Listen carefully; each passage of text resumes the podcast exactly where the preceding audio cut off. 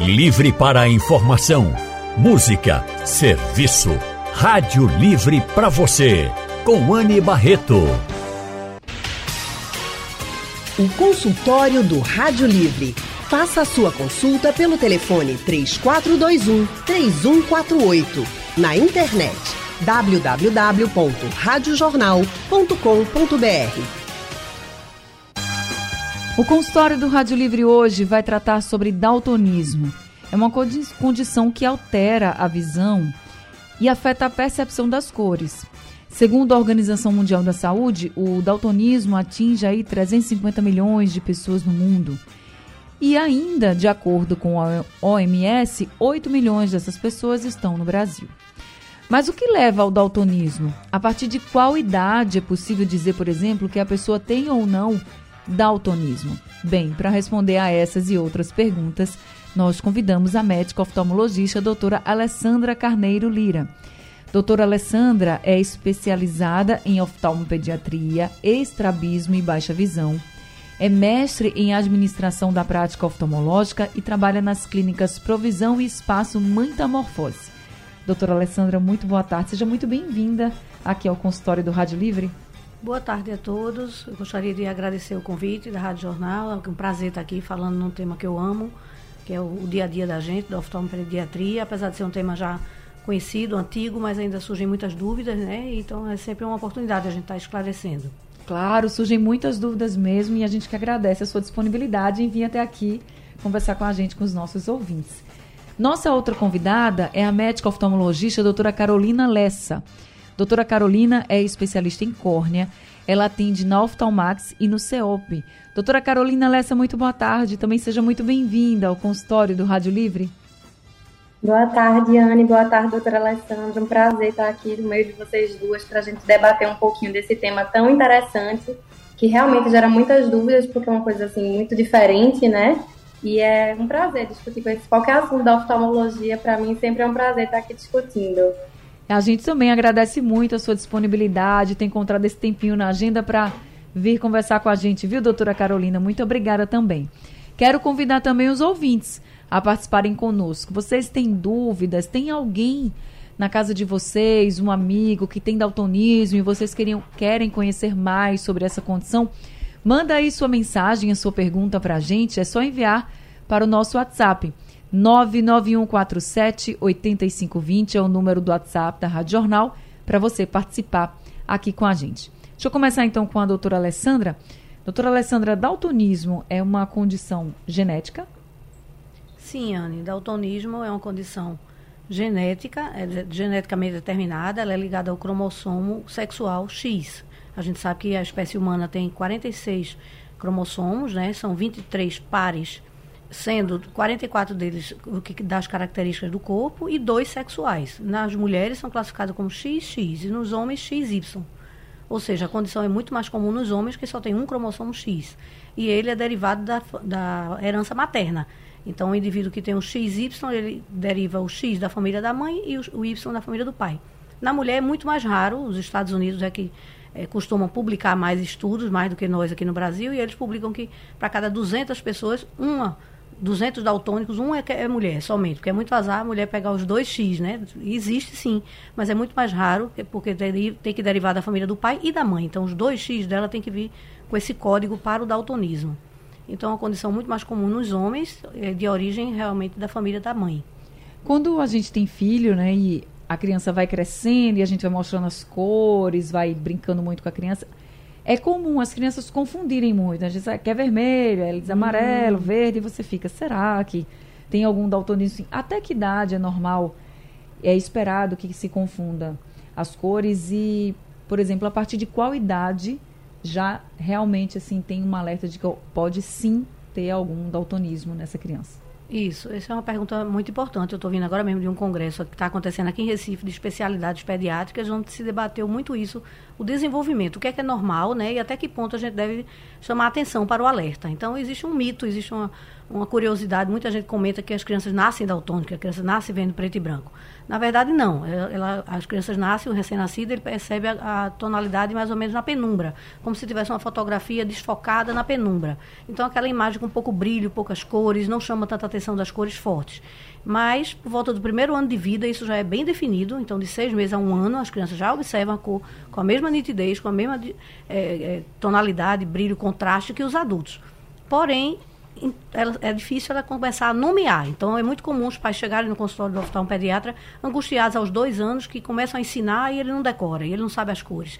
Será que tem daltonismo? Mas eu mostro uma coisa e pergunto, cadê o vermelho? E ele confunde. Ou então o contrário, chega no consultório se gabando que a criança sabe, e quando mostra, a criança diz tudo errado. Então, uma coisa é ele começar a associar as cores a uma coisa que gosta. É comum uma criança por volta de dois anos já associar a cor de uma fruta que ele gosta, ou de um brinquedinho que, que pega todo dia, então associa. Agora, nomear, decorar o que é vermelho e o que é verde, leva um tempo para isso. E um alerta que serve para alertar a população em geral é que não, não precisa de angústia de a gente diagnosticar isso cedo. Vários são os testes já desenvolvidos para a gente diagnosticar o, o o daltonismo, né? O nome científico é discromatopsia, uma alteração na visão cromática. Então, existem vários testes, mas a gente só costuma fazer quando a criança começa a nomear e identificar números. Porque o teste de Shihara é o mais desenvolvido para isso. Ele consiste de placas onde círculos coloridos simulam um número no meio. Então, ele, é praticamente para o diagnóstico dos daltonismos de origem congênita, esses que a gente conversou, que é basicamente nos tons de verde e vermelho. Sabendo que existe daltonismo, é raro, mas pode acontecer derivado de outras doenças que atingem uma área importante da retina, tumores são raros, então muitas vezes precisa se lançar a mão de outros testes. Então precisa da colaboração, da nomeação da criança. Então a gente faz por volta de 5 a 7 anos, mais ou menos a época ideal. Já é uma criança maiorzinha, né? Que maiorzinha, já consegue que já até dizer colabora, o que dizer os números. Sente, dizer tudo, né? Assim. Isso, e o teste é bem prático, assim, fácil, é um livrinho, hoje já tem na forma digital, né? Já tem na forma de tablets e computadores, mas consiste em, em, em círculos simulando um número, um número escondido no meio. Então a pessoa que tem a visão normal para identificar todos os números, basicamente nas tonalidades de verde e vermelho e suas derivações, não é muito para azul e amarelo, que são os, os, tipos mais raros. E a criança que não, não, não percebe é, nitidamente aquele número vai ou dizer outro número ou simplesmente não percebe número nenhum. É muito comum, assim, tons de marrom misturar com tons de verde e a criança simplesmente não, não percebe número nenhum ali no meio, porque está vendo tudo um tom de marrom. Uhum. Então, a gente tem um lançamão de um laudozinho, tem um laudo que bate e se compara o que a criança viu e o que era para ver e aí a gente consegue classificar os tipos de daltonismo e pensar na, na orientação e seguir. Então, deixa eu conversar também com a doutora Carolina. Quais são os tipos de daltonismo, doutora Carolina, que a senhora, a senhora pode explicar para a gente? A doutora estava comentando né, que os principais tipos são relacionados realmente à cor, à alteração da cor verde e vermelho.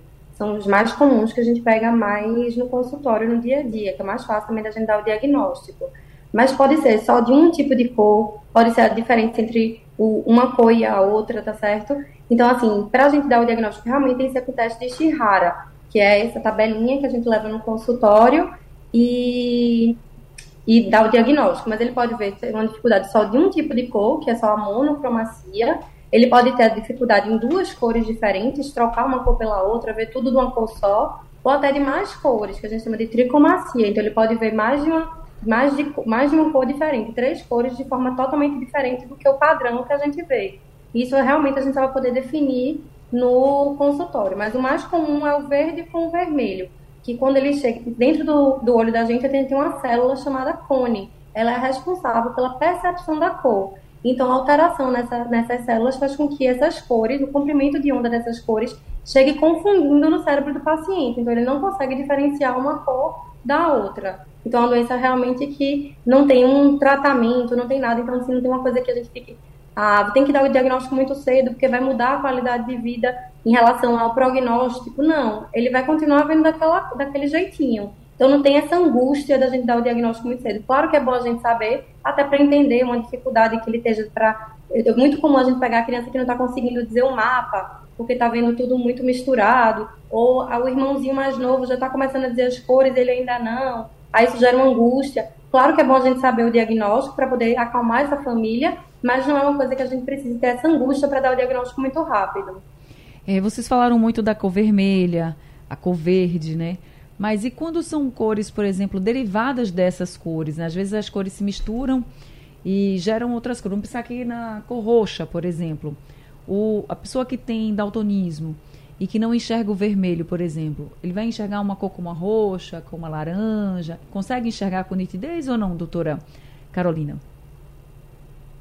É, assim, ele vai enxergar misturado, né? O verde, geralmente o vermelho e o verde ficam muito para tom de marrom, né? Como a doutora Alessandra estava falando.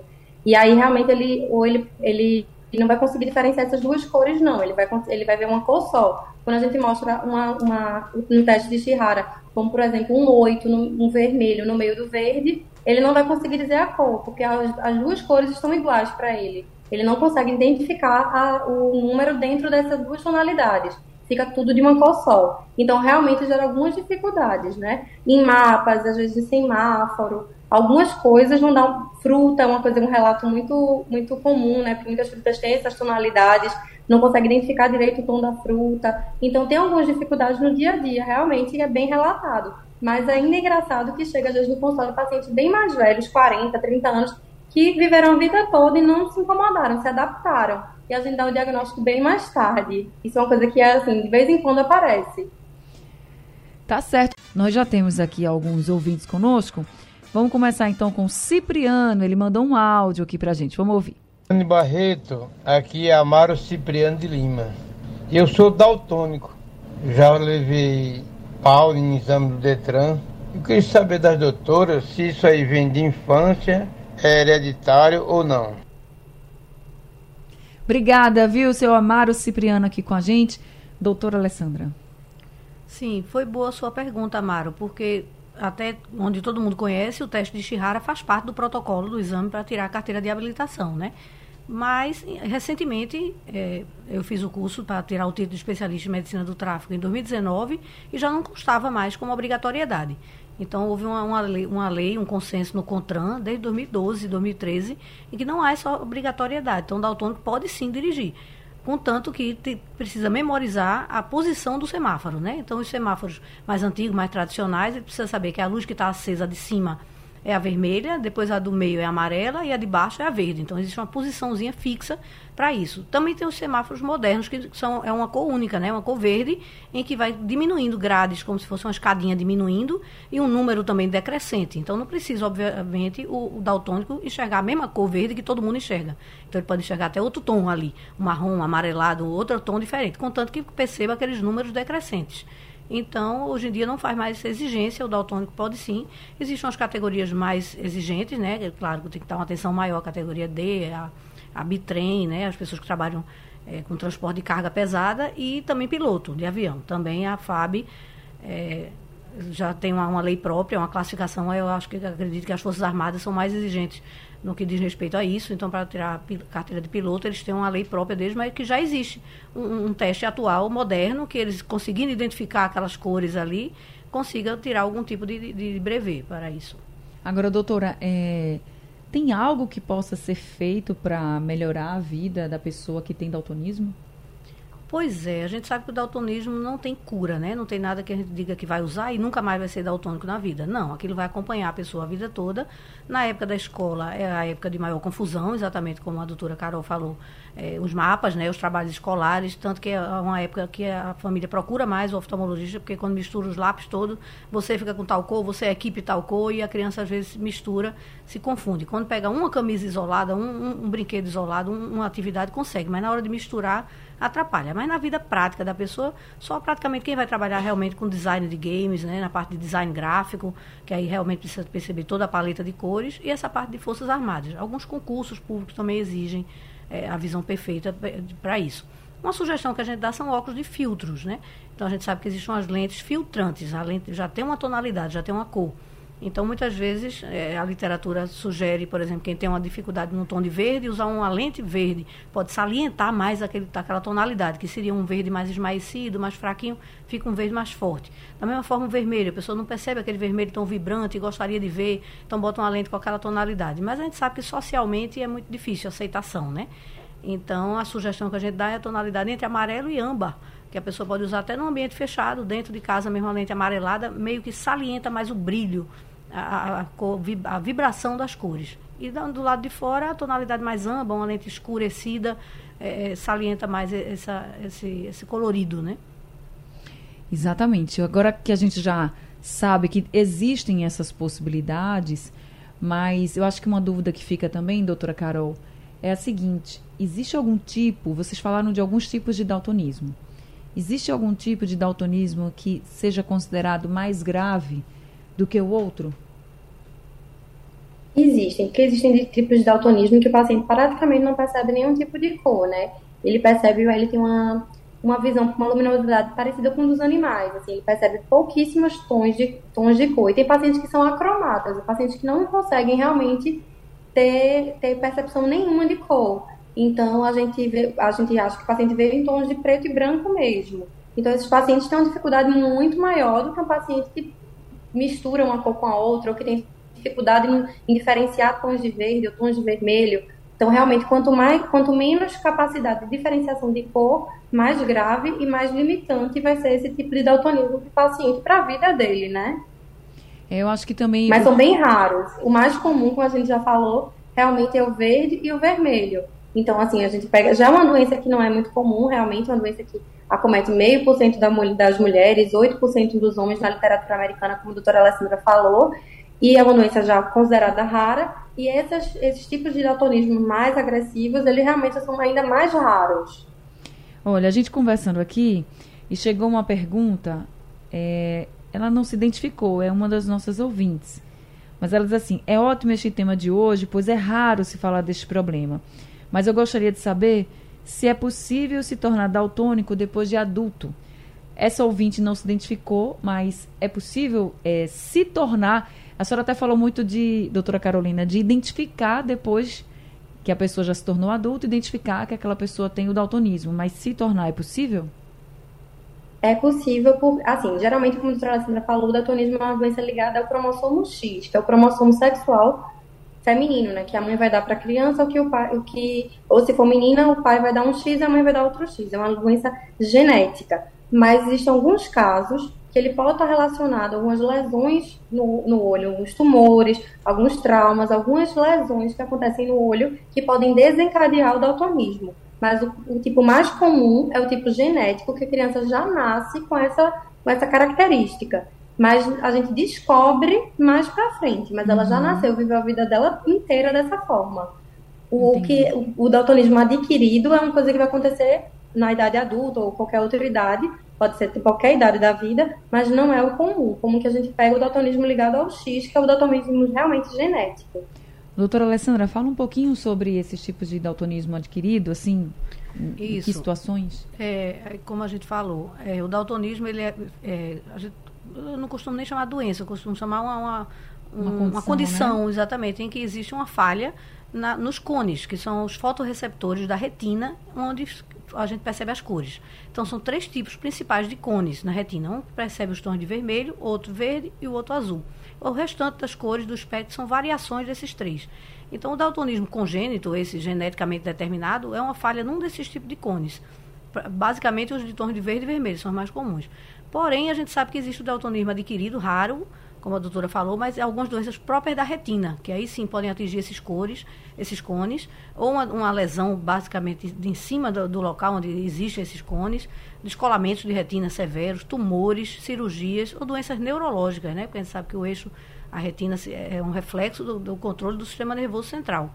Então, muitas condições raras podem atingir e por, por acaso, não atingir os cones que seriam da, da, ordem genética, mas atingir os cones que percebem outras tonalidades. Então, existe um tipo de daltonismo, fora os já citados, verde, vermelho, a cromatopsia, que é a percepção basicamente de, é, de cinza, né, tom de cinza. Existe também as variantes para azul e amarelo, que são mais raros. Uhum. Aí, geralmente, quando se desconfia que é, a pessoa não está percebendo tons de azul e amarelo, a gente lança mão de outros testes. Inclusive, o teste que a gente citou, Ishihara, é basicamente para verde e vermelho. Mas muitas vezes a pessoa consegue perceber naquele verde e vermelho, fica na dúvida, né? não se enquadra dentro daquele diagnóstico que a gente ia dar para aqueles tipos, então a gente precisa lançar mão de outros tipos de testes para fechar qual seria a tonalidade que está afetando, e aí surge a, a dica de que pode ter sido adquirido por outra doença. Bem, a nossa ouvinte aqui mandou, que tinha mandado a pergunta anterior, ela mandou aqui o nome dela, é Maria Silva, do bairro do Curado 4. Então, dona Maria, obrigada pela sua participação aqui com a gente, falando um pouquinho sobre daltonismo. Doutora Alessandra, quais são as maiores preocupações que chegam para a senhora no seu consultório as pessoas quando descobrem que tem daltonismo ou até mesmo quando o filho tem daltonismo? É, pois é, essa é uma questão bem importante que hoje a preocupação maior é em termos de futuro, né? Em termos de trabalho, se aquilo vai atrapalhar a vida acadêmica, escolar, se pode trabalhar com todo tipo de coisa, quais são os prejuízos que isso pode ter na vida futura. E muitas vezes as mães têm essa angústia quando o pai tem. Eu vejo muitas vezes a mãe que acompanha o consultório, às vezes vem sem o pai, e já vem com essa dúvida se a criança vai ter, como se fosse um estigma, né? Então, hoje em dia, a gente está muito preocupado com isso, da pessoa não ser rotulado como um problema. E aí, quando chega um caso desse, que já tem um caso na família, eu uso como exemplo. Olha aí, sua, sua família não, não leva a vida normal, o pai dele não leva uma vida normal. Então, isso não é empecilho para desenvolver as principais atividades do dia a dia da gente. Então, a nível de futuro, somente para esses profissionais realmente da área gráfica, né, de design, que precisa ter percepção de cores para criar um, um, game, um desenvolvimento, e isso está muito em alta entre os jovens hoje, né, que querem fazer essa parte de ciência da computação, design gráfico. Até as Forças Armadas já estão é, flexibilizando isso, já estão adotando, e a pessoa pode ser meio que deslocada para outro setor, né? Não existe uma exigência tão grande no dia a dia. A maioria das profissões que se consegue realizar com alguma alteração na percepção de cores. E eu acho muito importante a gente falar do estigma, porque eu acho que até aquele comentário, quando você escuta assim alguém se confundir com a cor e você sabe que a pessoa tem daltonismo, sabe aquele comentário que muitas vezes é feito assim: "Ah, cor, ele não sabe de nada, cor, ela não sabe de nada". Então, isso machuca, né? Então, a gente precisa também ter cuidado com, com essa história, né, doutora? Exatamente. É, essas coisas sempre existiram, né? Na vida, a gente sempre ouviu falar em bullying, em, em rótulos, sempre existiu. Mas hoje em dia, a gente está dando muita atenção a isso, que nossos jovens, não sei, está mudando o comportamento. A gente está estudando muito isso em rodas de conversa de pediatria, junto com neurologia, com psiquiatria, que nossos jovens hoje além da lei ter evoluído, a sociedade ter evoluído de uma maneira geral, não se admite, né, muitos tipos de comportamento. E os jovens estão sensibilizados, os jovens estão mais frágeis, a cobrança é muito grande no mundo de hoje, né? Então, você é capaz de se ingressar no, no, numa faculdade, num estudo, num mercado de trabalho, com qualquer tipo de, de, de cor de pele, de cabelo, de, de alteração, de defeito. Então, a gente tem que flexibilizar isso acessibilidade né, para deficiente. Antigamente eles se preocupavam com o deficiente físico, o visual, o auditivo, então muitas vezes era esquecido. Então isso a sociedade vem ganhando muitas vezes voz nisso, então a gente já vê pessoas com todo tipo de denominação trabalhando em todas as áreas. E o daltônico mais ainda, não tem porquê ser excluído de nada, mas infelizmente na escola ainda acontece, né, muita brincadeirinha entre eles, ah, escolher o padrão do futebol, não bota ele nessa cor não que ele vai confundir, não bota ele nesse time. Então, essa coisa existe. E aí, muitas vezes, a gente tem que estar junto, apoiando, que isso não é uma doença, não é um defeito, né? É uma condição genética, como a cor dos olhos, do cabelo. Ninguém é igual, nem todo mundo é igual. Doutora Carolina, também a gente vê muitas uhum. notícias na internet, né, de que, ah, é, nos Estados Unidos alguém tomou alguma coisa e ficou boa do daltonismo, então melhorou bastante. Ah, teve um, um óculos que se usou e ficou bom, enfim. A gente não sabe até que ponto isso é verdade e o que é mentira, né? Assim, a gente tá, sabe que na internet tem muitas notícias que são verdadeiras, mas também que são falsas. Então, estou trazendo aqui esse ponto porque eu acho que na busca por uma condição melhor, assim, de alguém que se incomoda bastante com essa coisa do daltonismo, de não estar tá enxergando as cores tão vivas, as pessoas podem acabar caindo em ciladas, né? Com certeza, isso é muito comum, né? Sempre que a gente tem um dilema, uma condição que altera um pouquinho o, o ser humano, a gente vê, sempre vê pessoas querendo ser um pouco oportunistas, querendo vender coisas que às vezes ainda não estão bem estudadas, isso é um perigo, né? Como a gente vê, tudo tem que, ser, tem, tem que ter um estudo, tem que ter uma, uma, uma investigação para saber que essa realmente vai causar um benefício para o paciente, não só iludir ele, né?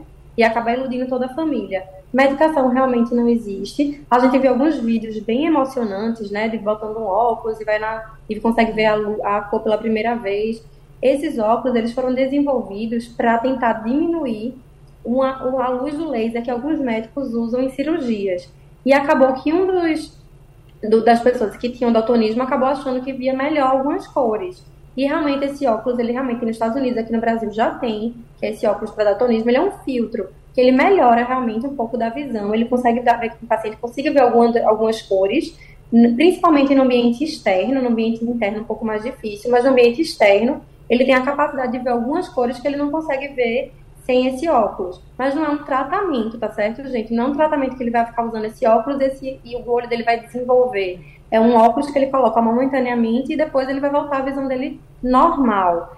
E uma coisa só para acrescentar da pergunta anterior, que eu estava tava lendo sobre uma, algumas novidades sobre daltonismo, eu vi que tem um software já na internet que ele separa as cores, porque às vezes a gente tem um pouco, o paciente daltônico ele tem um pouco de dificuldade de ver gráfico, de ver algumas coisas, porque as cores são muito parecidas. E aí esse aplicativo, esse aplicativo, esse software, ele divide as cores, ele dá uma dica para o paciente embaixo para dizer mais ou menos qual, ele dá como se fosse uma legenda da cor que está na tela. Então facilita bastante a vida de quem precisa usar o computador.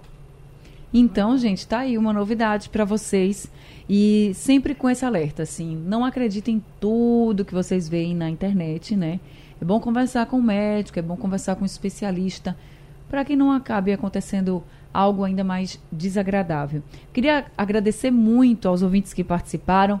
A doutora Carolina Lessa por estar aqui com a gente também falando um pouco sobre daltonismo, tirando dúvidas, trazendo orientações e acalmando também o coração das pessoas que estão nos ouvindo agora. Muito obrigada, viu, doutora Carolina? Obrigada, prazer foi meu. Como sempre, é ótimo, ótimo participar desse momento aqui com vocês. A gente que agradece. Doutora Carolina Lessa, ela atende na Oftalmax e também no CEOP. Deixa eu agradecer também a doutora Alessandra Carneiro Lira, médica oftalmologista, que também esteve com a gente durante todo esse consultório, falando muito sobre daltonismo e tirando, esclarecendo alguns mitos e verdades aqui com a gente. Doutora Alessandra, muito obrigada também, viu? Obrigada a você, Anne, e toda a equipe do Rádio Jornal. Foi um, um prazer imenso estar aqui. Seja sempre muito bem-vinda aqui com a gente também, viu, doutora Carol, doutora Alessandra? Sejam sempre muito bem-vindas conosco. A doutora Alessandra Carneiro Lira, ela trabalha nas clínicas Provisão e no espaço Mantamorfose. Bem, gente, consultório do Rádio Livre hoje sobre daltonismo chegando ao fim e o Rádio Livre de hoje também. A produção foi de Gabriela Bento, trabalhos técnicos de Big Alves, Edilson Lima e Sandro Garrido, no apoio Valmelo, a coordenação de jornalismo é de Vitor Tavares e a direção é de Mônica Carvalho. Sugestão ou comentário sobre o programa que você acaba de ouvir, envie para o nosso WhatsApp 99147 8520.